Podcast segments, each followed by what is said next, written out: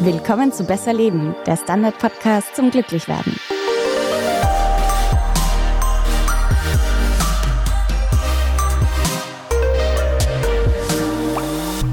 Ich bin Selina Thaler. Ich bin Martin Schauhuber. Und Martin, heute gibt es eine Folge, die sich schon viele Hörerinnen und Hörer per Mail gewünscht haben und auf die ich auch schon sehr gespannt bin. Ja, das ist wieder der Beweis, besser leben, der Standard.at Themenvorschläge schicken. Es lohnt sich. Es geht heute um etwas, bei dem viele Leute Hilfe brauchen, nämlich mit dem Rauchen aufzuhören. Oder auch heutzutage mit Snooze aufzuhören oder mit dem Vapen aufzuhören. Circa jeder vierte Erwachsene in Österreich konsumiert regelmäßig irgendein Tabakprodukt und viele davon würden gern aufhören mit dem Ganzen. Mhm. Das heißt, machen wir heute eine Folge, die jetzt unter Anführungs- und Schlusszeichen nur ein Viertel unserer HörerInnen betrifft? Nein, weil viele wen kennen werden, der gerne damit aufhören würde, aber das nicht selbst schafft. Oder auch wen kennt, der unterschätzt, wie dramatisch ungesund Rauchen eigentlich ist. Oder man kommt selber immer wieder in Versuchung anzufangen oder ist vielleicht gerade mittendrin, süchtig zu werden. Und es ist mal wieder eines dieser Themen, wo es wirklich um Menschenleben geht. Viele Raucherinnen denken sich, das wird schon passen und ja, vielleicht werden sie auch wirklich 80 Jahre und haben wegen dem Rauchen halt nur eine schlechte Haut, sind kurzatmig und haben schlechten Sex. Eh okay, wenn es so läuft. Aber jeder sechste Todesfall in Österreich ist die Folge von Rauchen. Das sind eben nicht nur Menschen, die sonst halt zwei Jahre später an was anderem gestorben wären. Das sind auch Leute wie du und ich, die ihr Leben noch vor sich gehabt hätten, die noch viele tolle Sachen erleben hätten können, wenn sie eben früher aufgehört hätten zu rauchen oder gar nicht erst angefangen hätten. Ein sehr prominenter Fall aus dem Journalismus fällt mir da ein. Da gab es vor acht Jahren einen Fall, der sehr große Wellen geschlagen hat. Genau, und nachdem es doch schon eine Zeit her ist und ich auch nicht weiß, inwieweit man das außerhalb unserer JournalistInnenblase mitbekommen hat, möchte ich sowieso kurz über Kurt Kuch reden. Kurt Kuch war einer der besten Investigativjournalisten Österreichs, super erfolgreich, hatte eine Frau und eine Tochter und er war Raucher, äh, circa drei Schachteln am Tag. Im April 2014 bekam er die Diagnose Lungenkrebs. Absurderweise hat er, glaube ich, eineinhalb Monate oder so davor zu rauchen aufgehört oder zwei Monate. Und keine acht Monate später ist er dann mit 42 Jahren gestorben. Und die Zeit dazwischen, zwischen Diagnose und Tod, hat er damit verbracht, dafür zu sorgen, dass andere nicht den gleichen Fehler machen wie er. Er ist wirklich zu einem Kämpfer gegen die Nikotinsucht geworden und hat auch viel dagegen angeschrieben, Interviews geführt und, und, und.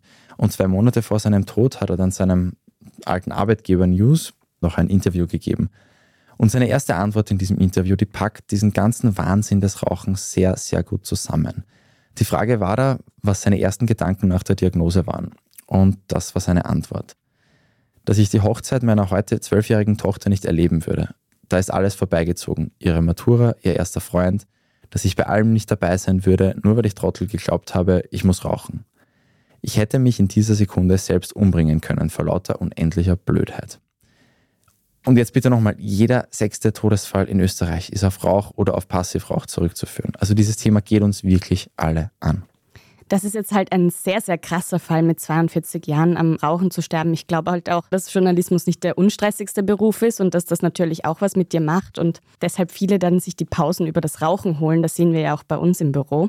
Und was ich auch so krass finde, ist, du hast es eh schon gesagt, jeder sechste Todesfall, das ist so viel. Und viele kennen wahrscheinlich auch jemanden, der oder die als Folge vom Rauchen Krebs bekommen hat zum Beispiel und das auch in vielen Fällen dann nicht überlebt hat. Also zum Beispiel bei mir in der Familie gibt es zwei abschreckende Beispiele, quasi einmal mütterlicherseits, einmal väterlicherseits die Großeltern. Also einmal meine Oma und einmal mein Opa, die beide Lungenkrebs hatten. Meine Oma hat den Lungenkrebs überlebt, die hatte dann aber dafür ganz viele weitere Folgekrankungen vom Rauchen. Also das sind so Dinge, die wünscht man wirklich niemandem. Vor allem, wenn das dann auch bedeutet, dass man nicht mal 70 Jahre alt wird. Ja, und es geht ja nicht immer nur um Todesfälle, es geht ja auch darum, wie viel Lebensqualität du verlierst durch Krankheiten und dass der Körper einfach abbaut, wenn man raucht. Es ist jetzt auch nicht Sinn der Folge, jemandem ein schlechtes Gewissen zu machen, wobei ich das in Kauf nehmen würde, wenn dafür jemand aufhört, so ehrlich bin ich weil dann lebt irgendjemand 40 Jahre länger und besser und da darf ruhig auch jemand grantig auf mich sein, wenn er das jetzt hört. Ich finde, jeder und jeder verdient es wirklich zu wissen, was seine Sucht mit dem Körper macht und das, was er da konsumiert.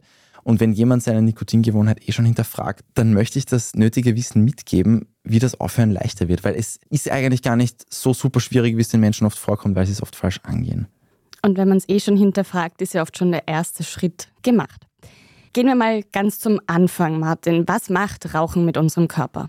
Also Rauchen ist ein Risikofaktor für Lungenkrebs, Kehlkopfkrebs, Mundkrebs, Nasenkrebs, Rachenkrebs, Speiseröhrenkrebs, Leberkrebs, Bauchspeicheldrüsenkrebs, Nierenkrebs, Leukämie, Blasenkrebs, Brustkrebs, Gebärmutterhalskrebs.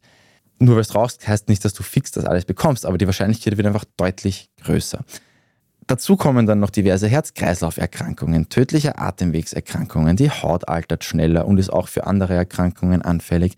Die Zähne, das Zahnfleisch werden angegriffen. Für die Fruchtbarkeit ist es auch schlecht und in der Schwangerschaft kommen noch einmal ein Haufen Risiken dazu. Also es geht ja nicht immer nur ums Sterben, es geht auch darum, wie viel Leid diese Krankheiten verursachen können. Man darf auch nicht vergessen, wie mühsam es sein kann, wenn man einfach da mit auch den unter Anführungsstrichen kleineren potenziellen Folgen lebt. Also Leute, die nach dem Stiegen gehen einen Hustenanfall kriegen oder währenddessen und eine Pause machen müssen. COPD ist ja auch eine sehr klassische Folgeerkrankung. Ja. Rauchen kann Netzhautprobleme verursachen. Das habe ich ehrlich gesagt noch nicht gewusst bis zu dieser Recherche. Rauchen kann eben zum Raucherbein führen. Wer noch beide Beine hat, will die wahrscheinlich behalten und wird es wahrscheinlich nicht für diesen depperten Klimmstängel unbedingt aufs Spiel setzen wollen. Genau, Raucherbein, das ist vielleicht wirklich noch was, was viele nicht wissen. Das bedeutet oft, dass dir ein Bein abgenommen wird. Ganz genau. Und das besonders Grinnige am Rauchen, das ist ja Gott sei Dank in Österreich einigermaßen im Bewusstsein mittlerweile, ist ja, dass man die Leute in seiner Umgebung gleich mitgefährdet. Was ist jetzt mit Snus oder Snus? Das sind diese Zellstoffbackerl mit irgendeinem mit irgendeiner drin. Substanz drin, die man sich unter die Oberlippe schiebt. Das wird ja gerade bei jungen Menschen immer beliebter unsere älteren Hörerinnen und Hörer werden sich jetzt vielleicht denken, was, das wird wirklich wieder ausgegraben. Ja, das nehmen sehr, sehr viele junge Menschen. Es ist ein bisschen ein schwieriges Thema. Notiz am Rande übrigens, habe ich auch nicht gewusst. Bei dem Zeug, das bei uns verkauft werden darf, spricht man eigentlich von Nikotinbeutelchen, weil echtes Snus auch Tabak enthält und das kriegst offiziell nur in Schweden in der EU. Bei uns nennt man de facto alles dieser Art Snus und so werde ich es jetzt auch machen. Waren da nicht auch so Kristalle drinnen bei den Schweden, dass das schneller ins Blut das geht? Ist die arge Version muss nicht zwingend, glaube ich, sein, um es okay. zu heißen. Ich dachte, Aber das ist deshalb verboten. Es ist nach derzeitigem Wissensstand tatsächlich gescheiter, Snus zu nehmen, als zu rauchen. So, das heißt jetzt nicht, dass Snus so wahnsinnig ungefährlich ist und super ist und das ist jetzt wirklich, wirklich keine Empfehlung für Snus. Aber das liegt einfach daran, dass Rauchen so unpackbar schweinsungesund ist, dass halt etwas, das auch für sich genommen sehr ungesund ist, immer noch eine eindeutig bessere Wahl ist. Also auch Snus erhöht die Gefahr an diversen Krebsarten, Herzkrankheiten, Mund- und Zahnkrankheiten und und und zu erkranken. Und Snus wird gern als gute Alternative zum Rauchen vermarktet.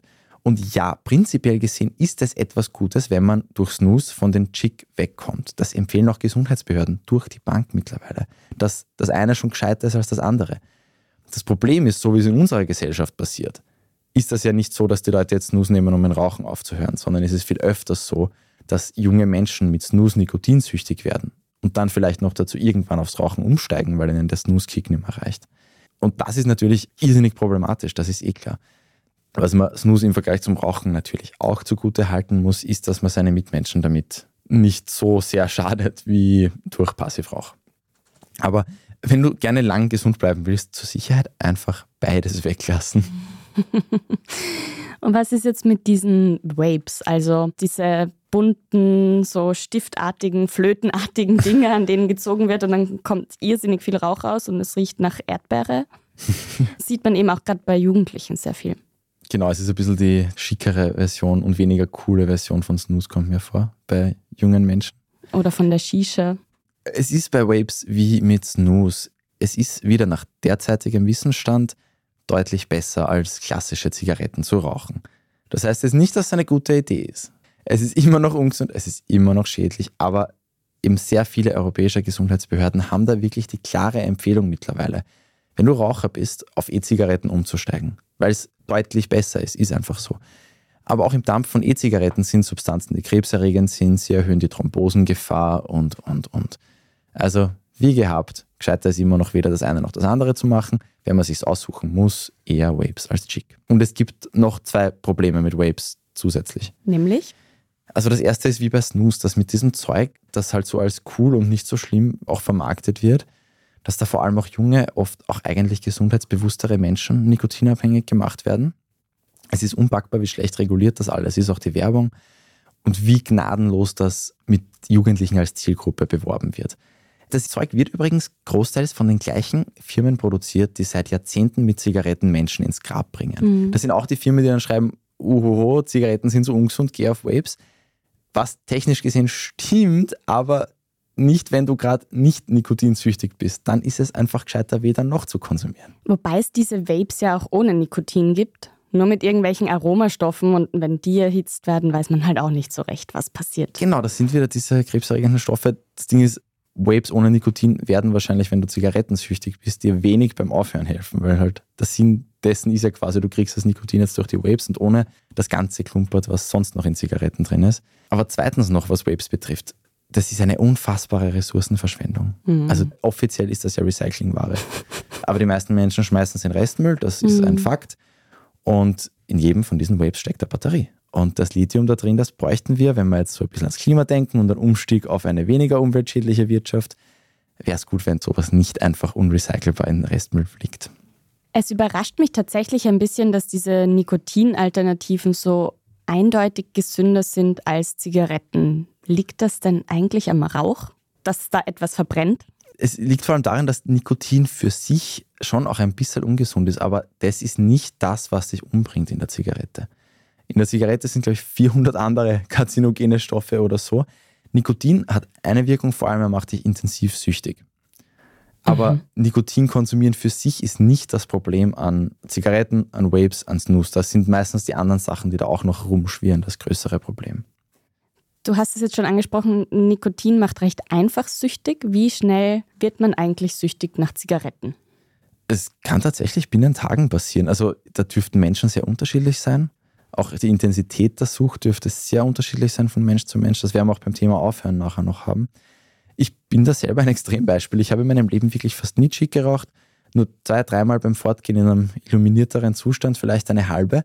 Und ich habe dann wirklich oft am nächsten Tag noch Lust auf die nächste gehabt. Auch deswegen habe ich es nie ansatzweise riskiert, mehrere hintereinander zu rauchen, weil ich gewusst habe, dann wird es wirklich schwierig für mich. Mhm. Muss man sich halt ein bisschen kennen. So wie die Gelegenheitsraucher, die dann bei jeder Gelegenheit rauchen. Genau. Manche Leute sagen ja, dass sie gar nicht süchtig sind, obwohl sie sehr regelmäßig rauchen oder Snus konsumieren. Ja, ich meine, man kann ja relativ unkompliziert testen, ob man süchtig ist. Also, wenn du das nicht mehr aussuchen kannst, ob du die nächste rauchst, dann bist du wahrscheinlich süchtig. Es ist auch ein Anzeichen, wenn man immer mehr von dem Stoff braucht, um denselben Kick zu bekommen. Das ist ja auch ein fieser Mechanismus dieser ganzen Sache. Man wird irgendwie abgehärtet dann. Entzugssymptome sind Nona auch ein Indikator. Und wenn jetzt jemand sagt, er ist nicht süchtig, obwohl er ständig dieses Zeug konsumiert, das ihn umbringt, wenn es denn so ist, warum denn dann noch konsumieren? Also wer ernsthaft beweisen will, dass er oder sie nicht süchtig ist, kann jetzt einfach mal drei Monate ohne das Zeug auskommen. Wenn es nicht klappt, dann habe ich schlechte Nachrichten, was die Suchtfrage betrifft. Und wenn es klappt, dann kommt man am Ende vielleicht drauf, dass das Leben eigentlich so auch ganz cool ist, ohne Mundkrebs, Kehlkopfkrebs, Lungenkrebs, Nasenkrebs, Rachenkrebs und so weiter und so fort. Ja.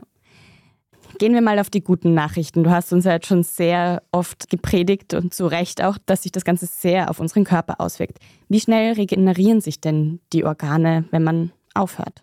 Das ist von Organ zu Organ recht unterschiedlich. Also laut der WHO stabilisieren sich Kreislauf und Lungenfunktion nach zwei bis zwölf Wochen. Das geht recht flott. Das Schlaganfallrisiko, das ist dann erst nach fünf bis 15 Jahren.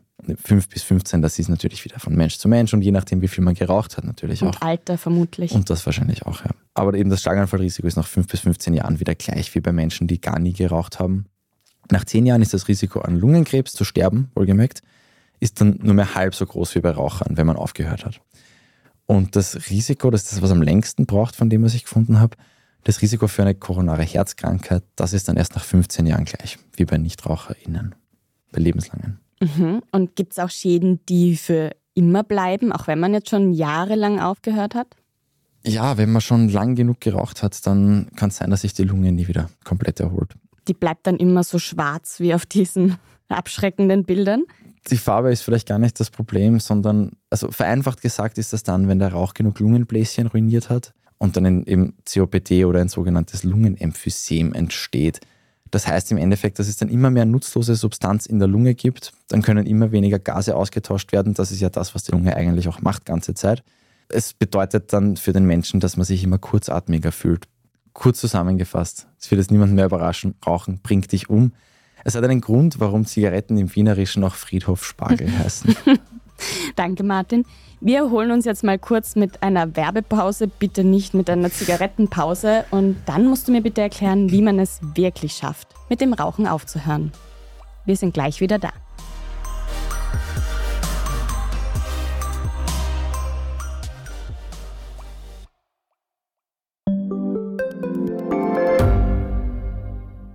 Standard-Podcasts gibt es ja wirklich schon zu jedem Thema. Also fast jedem. True Crime. Thema des Tages. Lohnt sich das? Inside Austria. Serienreif. Besser Leben. Rätsel der Wissenschaft. Edition Zukunft. Und, und, und. Aber nicht jeder hat die Zeit, das alles zu hören. Und manchmal möchte man sich einfach nur ein paar Minuten beschallen lassen. Ich bin Scholt Wilhelm. Und ich bin Margit Ehrenhöfer. Ab sofort bringen wir auch Highlights unserer Podcasts. Für zwischendurch, wenn mal weniger Zeit ist. Diese kurzen Ausschnitte nennen wir Shorts. So wie eine kurze Hose. Oder eine kurze Geschichte. Okay.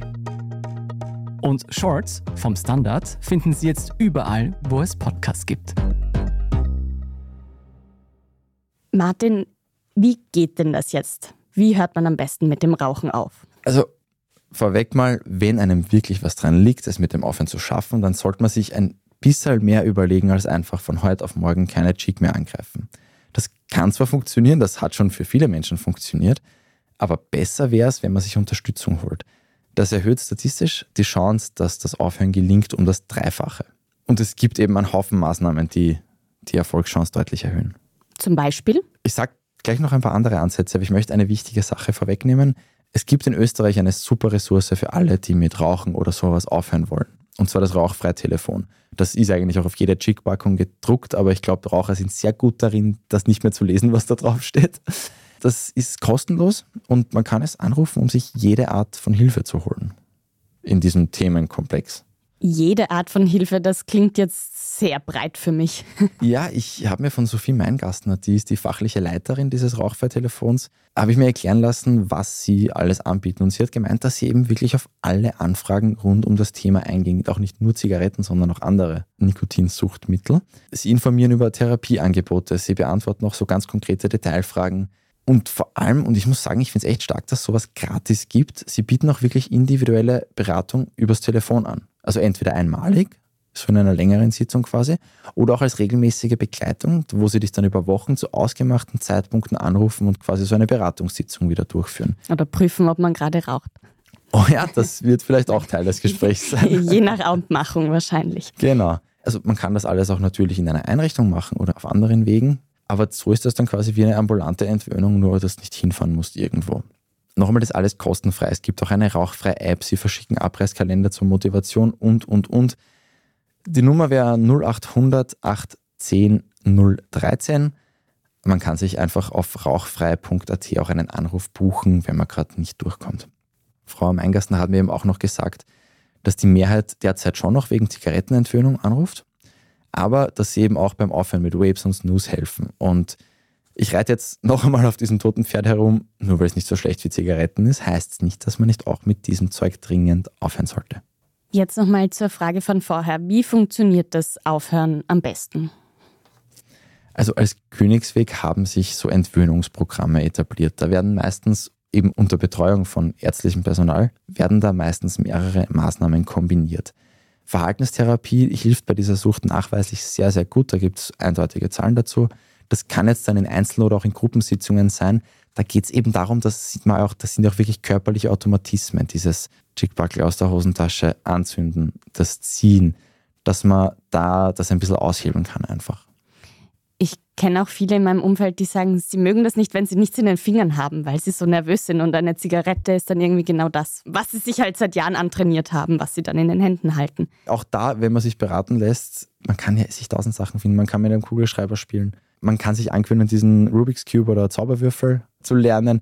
Es gibt viele Möglichkeiten, wenn das konkret ein Problem ist, dass man irgendwas in der Hand braucht. Diese ganzen Fidget-Tools, so heißen so, die. So, Fidget-Tools sind großartig. Ja.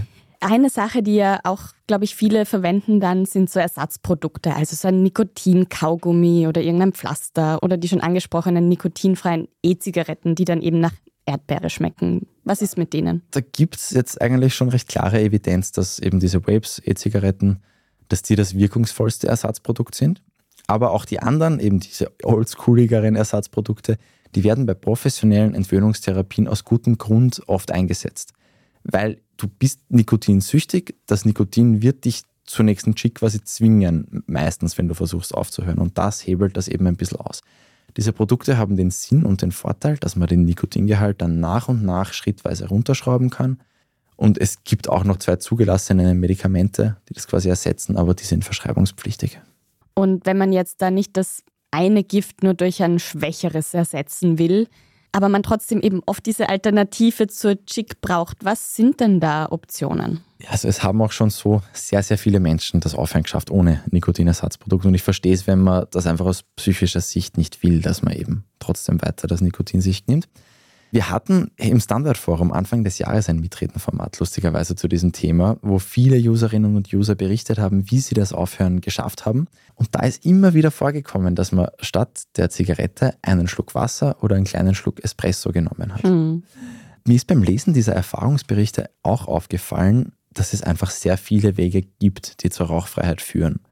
Auch weil es sehr viele unterschiedliche Hintergründe fürs Rauchen gibt. Mhm. Mein persönliches Highlight war ein User, der sich, Zitat, einen Raum voller grinsender Austria-Tabakvorstände, die sich die Taschen vollstopfen und auf meine Kosten fette Autos fahren, vorgestellt hat. Und das Posting ging dann so weiter. Ich wollte einfach nicht mehr den Steigbügelhalter für diese Gestalten machen. Bis heute clean. du, wenn es so funktioniert, ja. der Zweck heiligt die Mittel.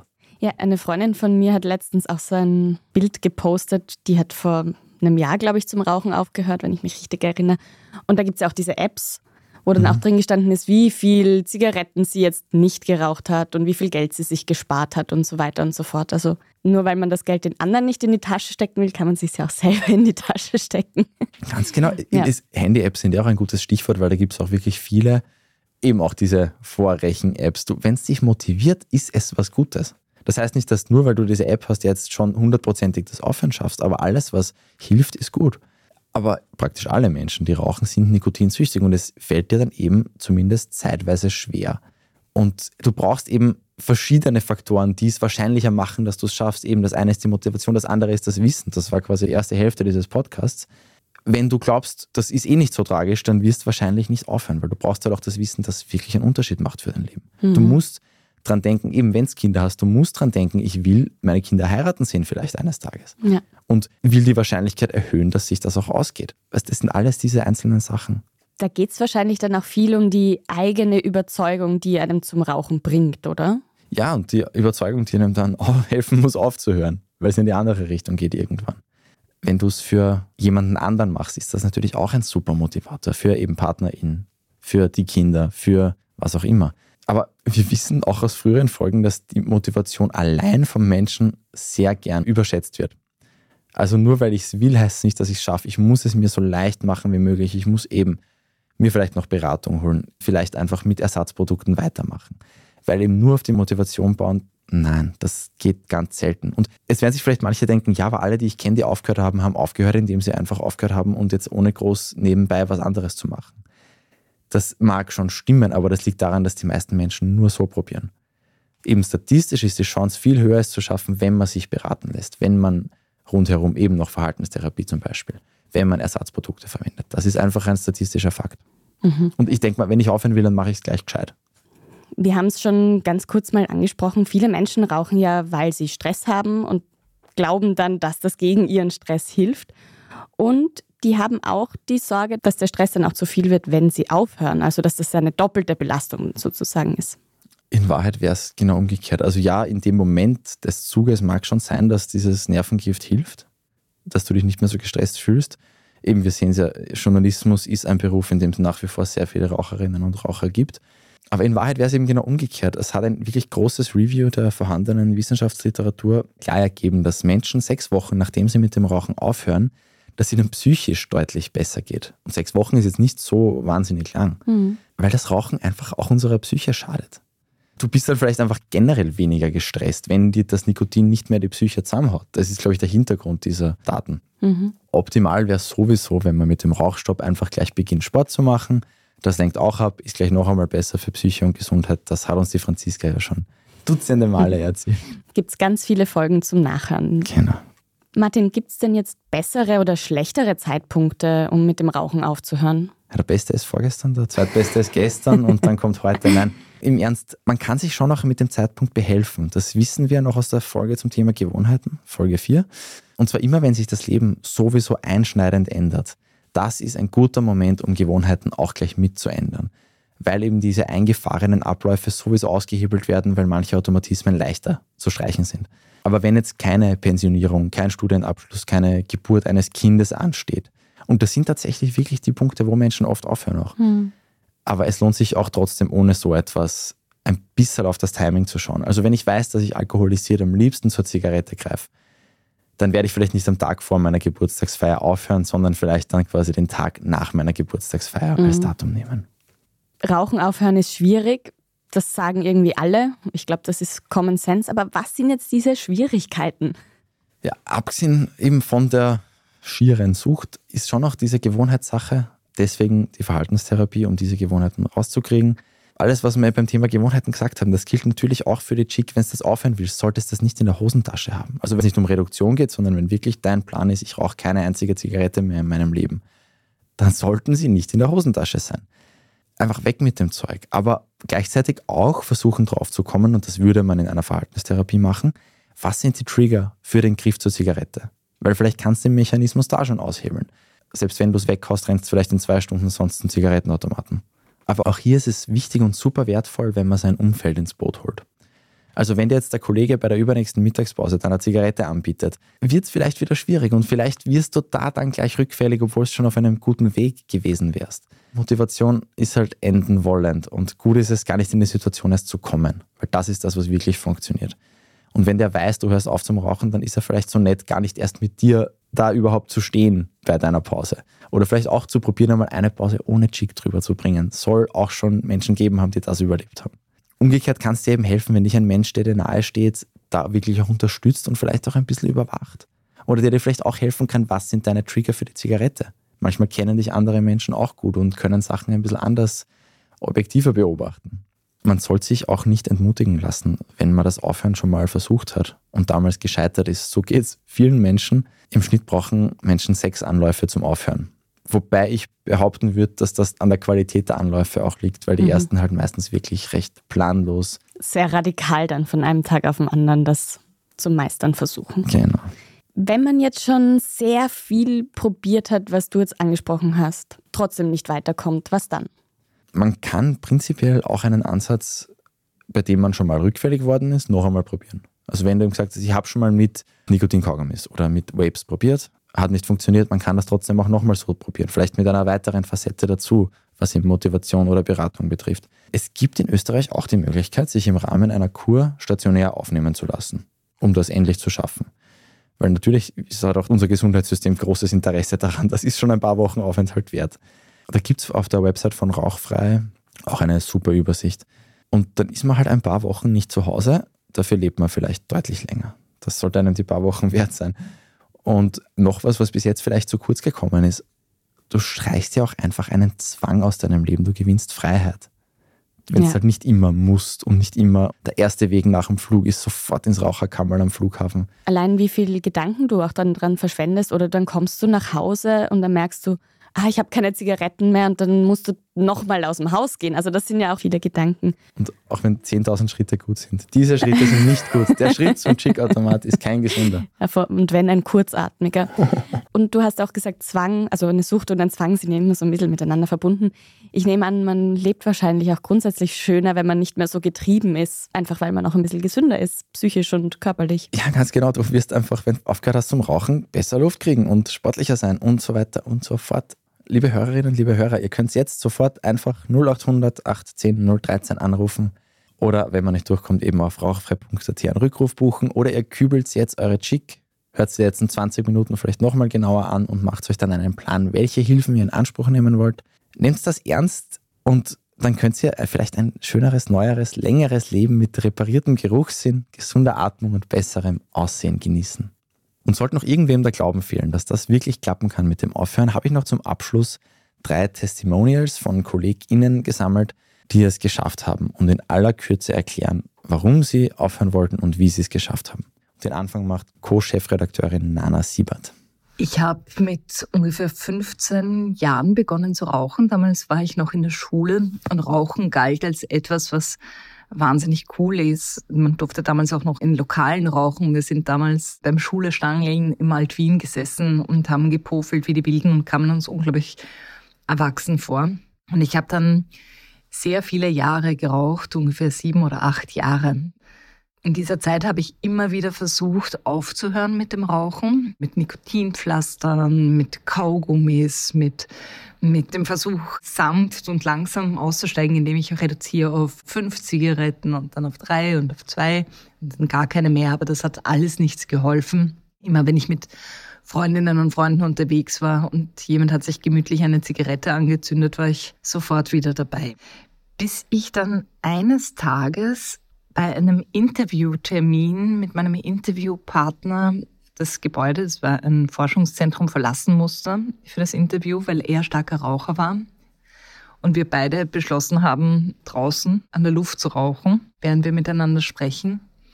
Und als wir da raus sind in diese kühle, frische Herbstluft, habe ich das erste Mal realisiert, dass unsere Kleidung, also er und ich, wir beide nach Aschenbecher riechen.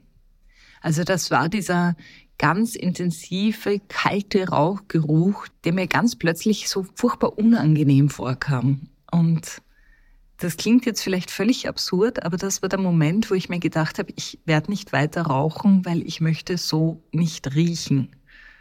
Es war also tatsächlich Eitelkeit, die dann den finalen Ausschlag für mich gegeben hat, warum ich die Zigarette beiseite gelegt habe. Und das habe ich tatsächlich konsequent getan. Also dieser Nachmittag war der letzte Nachmittag meines Lebens, an dem ich eine Zigarette geraucht habe. Ich habe von einem Tag auf den anderen aufgehört, hatte aber auch immer im Hinterkopf zum einen, dass ich jetzt mal fünf, sechs, vielleicht zehn Tage durchstehen muss, in denen das Verlangen nach der Zigarette ganz besonders groß ist in dieser Zeit habe ich mir beholfen, indem ich sehr viel Wasser getrunken habe. Also immer, wenn die Versuchung zu groß war, eine Übersprungshandlung zu tätigen und die Zigarette zur Hand zu nehmen und sie anzuzünden, habe ich immer einen Schluck Wasser genommen. Das hat ein bisschen geholfen und eben immer im Hinterkopf zu haben, ich will nicht wie ein Aschenbecher riechen. Und das Zweite, was ich immer im Kopf hatte, war, dass ich mein Leben lang irgendwo unterbewusst süchtig bleiben werde. Das heißt, dass ich nie wieder eine Zigarette anrühren werde, weil in der Sekunde, das war mir ganz klar, in der ich das mache und wieder beginne, eine kleine Zigarette zu rauchen, nur jetzt mal zwischendurch, werden sofort wieder alle Suchtsynapsen kurz geschlossen und ich werde, auch wenn diese erste Zigarette möglicherweise ekelhaft schmeckt, trotzdem ein paar Tage danach doch das Bedürfnis haben, noch eine zu rauchen. Und deswegen habe ich das konsequent bleiben lassen und ich bin sehr, sehr, sehr, sehr froh und glücklich, dass ich das geschafft habe. Vor allem auch, weil in meiner Familie jemand dann aufgrund des hohen Nikotinkonsums an Lungenkrebs verstorben ist. Und ich bin sehr, sehr froh, dass ich rechtzeitig erkannt habe, dass es für mich, meine Umgebung, meine Lunge, meine Gesundheit das Beste ist, wenn ich aufhöre. Peter Zellinger vom Web-Ressort, der hat eine Methode verwendet, die auch schon sehr oft angesprochen wurde. Also früher habe ich ungefähr so zwei Packerl Zigaretten am Tag geraucht. Meistens gleich einmal die erste nach dem Aufstehen zum Kaffee, dann immer, wenn ich in der Arbeit einen Artikel fertig hatte, nach einem Meeting, also Gründe, warum ich mir jetzt eine Zigarette anzünden darf, habe ich eigentlich immer gefunden. Ich muss dazu sagen, ich habe zwischendurch schon mal für ungefähr so drei Jahre geschafft, mit dem Rauchen aufzuhören, aber dummerweise wieder angefangen. Da habe ich schon gewusst, dass es nicht einfach wird und wie schwierig das ist, wirklich tatsächlich damit aufzuhören. Drum bin ich damals auf eine E-Zigarette umgestiegen. Die kamen damals da gerade raus und waren da der große Hype. Also diese großen, schweren mit dem Verdampfer und diesen riesigen Akkus. Da habe ich dann relativ schnell die Lust an einer klassischen Zigarette so mit richtigen Tabak verloren. Das war nach einigen Tagen vorbei, aber auch in diesen Liquids dieser E-Zigarette ist halt auch extrem viel Nikotin. Und damals durfte man mit der E-Zigarette auch noch in den Innenräumen und sogar teilweise im Flugzeug dampfen, weil ist ja kein Rauchen. Und irgendwann habe ich gemerkt, wie ich da einfach ständig dran rumgezuzelt habe. Irgendwann haben dann meine Partnerin und ich beschlossen, gemeinsam aufzuhören und ich habe dann die Nikotinmenge in der E-Zigarette einfach auf Null gestellt. Also ich habe einfach Liquids ohne Nikotin benutzt. Ja, drei Tage lang habe ich mich da wirklich extrem unruhig und fast ein bisschen fiebrig gefühlt und habe einfach nur mehr an dieser Zigarette rumgezuzelt und versucht zu dampfen.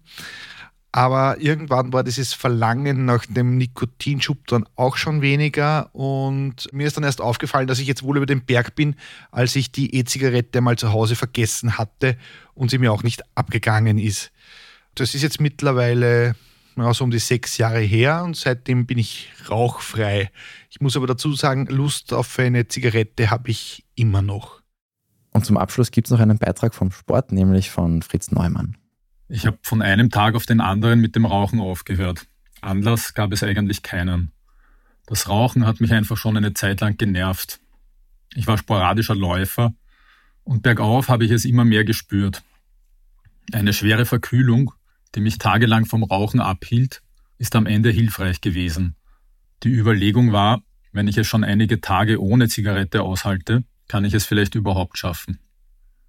Wahrscheinlich hat mir geholfen, dass ich kein echter Suchtmensch bin. Das Nikotin war mir gefühlt ziemlich wurscht. Problematisch war einfach das Ablegen der Gewohnheit, das Anzünden, das Halten der Zigarette, das Chick zum Mund führen, das Anziehen an der Zigarette.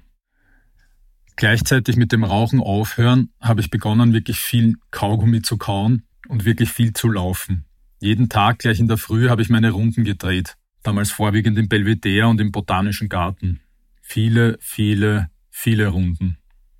Das hatte einen dreifachen Nutzen. Erstens hatte ich zumindest bis in den Nachmittag hinein weniger Lust auf eine Zigarette. Zweitens hat sich die Gewichtszunahme, die sich beim Aufhören wohl automatisch einstellt, in überschaubarem Rahmen gehalten. Und drittens war ich einfach körperlich immer besser drauf. Anfänglich hat es wohl viele Situationen gegeben, in denen ich mir gerne eine angeraucht hätte, vor allem auch Stresssituationen während der Arbeit. Je öfter ich in solchen Situationen ohne Chick ausgekommen bin, umso seltener wurde das Gefühl, dass mir etwas abgeht. Mittlerweile habe ich seit fast 25 Jahren keine Zigarette angerührt. Ja, Martin, ich würde sagen, wir machen einen kleinen Appell oder einen Aufruf. Ich meine, du hast jetzt schon eh sehr unseren Hörerinnen und Hörern ins Gewissen geredet, aber wer jetzt wirklich davon angefixt wurde und gesagt hat, ich höre jetzt auf und es auch schafft, dann würden wir uns natürlich sehr freuen, wenn ihr uns eure Erfolgsgeschichten schreibt. Ihr könnt uns natürlich auch schreiben, wenn ihr gescheitert seid und was vielleicht die Schwierigkeiten auch waren. Jedenfalls freuen wir uns über Post von euch an besserleben.derstandard.at. Wir antworten euch auch. Natürlich könnt ihr uns auch Themenvorschläge und Feedback, Kritik schicken. Ihr könnt auch das letzte halbe Chickbackel in ein Kuvert und das in die Redaktion schicken, aber das kostet ein bisschen Geld. Wäre auch Vor allem, was machen Geste. wir dann damit? Ja, wir hauen es wir wir rituell weg okay. und freuen uns. Ja, wenn euch die Folge gefallen hat, dann gebt uns gerne eine 5-Sterne-Bewertung, empfehlt uns weiter an eure Freundinnen oder Freunde oder Familienangehörige, die vielleicht zum Rauchen aufhören sollten. Voll das Shaming hier. Und es freut uns auch, wenn ihr uns abonniert auf allen gängigen Podcast-Plattformen eurer Wahl. Das war Besser Leben, der Standard-Podcast zum Glücklichwerden. Ich bin Selina Thaler. Ich bin Martin Schauhuber. Diese Folge wurde produziert von Christoph Neuwirth. Baba. Bis nächste Woche.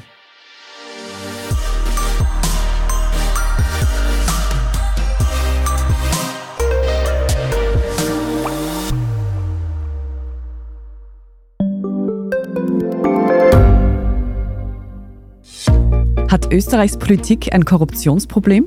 Wie wird der Ukraine-Krieg enden? Und warum wird alles immer teurer? Ich bin Tobias Holub. Und ich bin Margit Ehrenhöfer. Wir stellen die brennenden Fragen unserer Zeit. Und die Standardredaktion liefert Antworten. Im Thema des Tages, Montag bis Freitag um 17 Uhr, überall, wo es Podcasts gibt.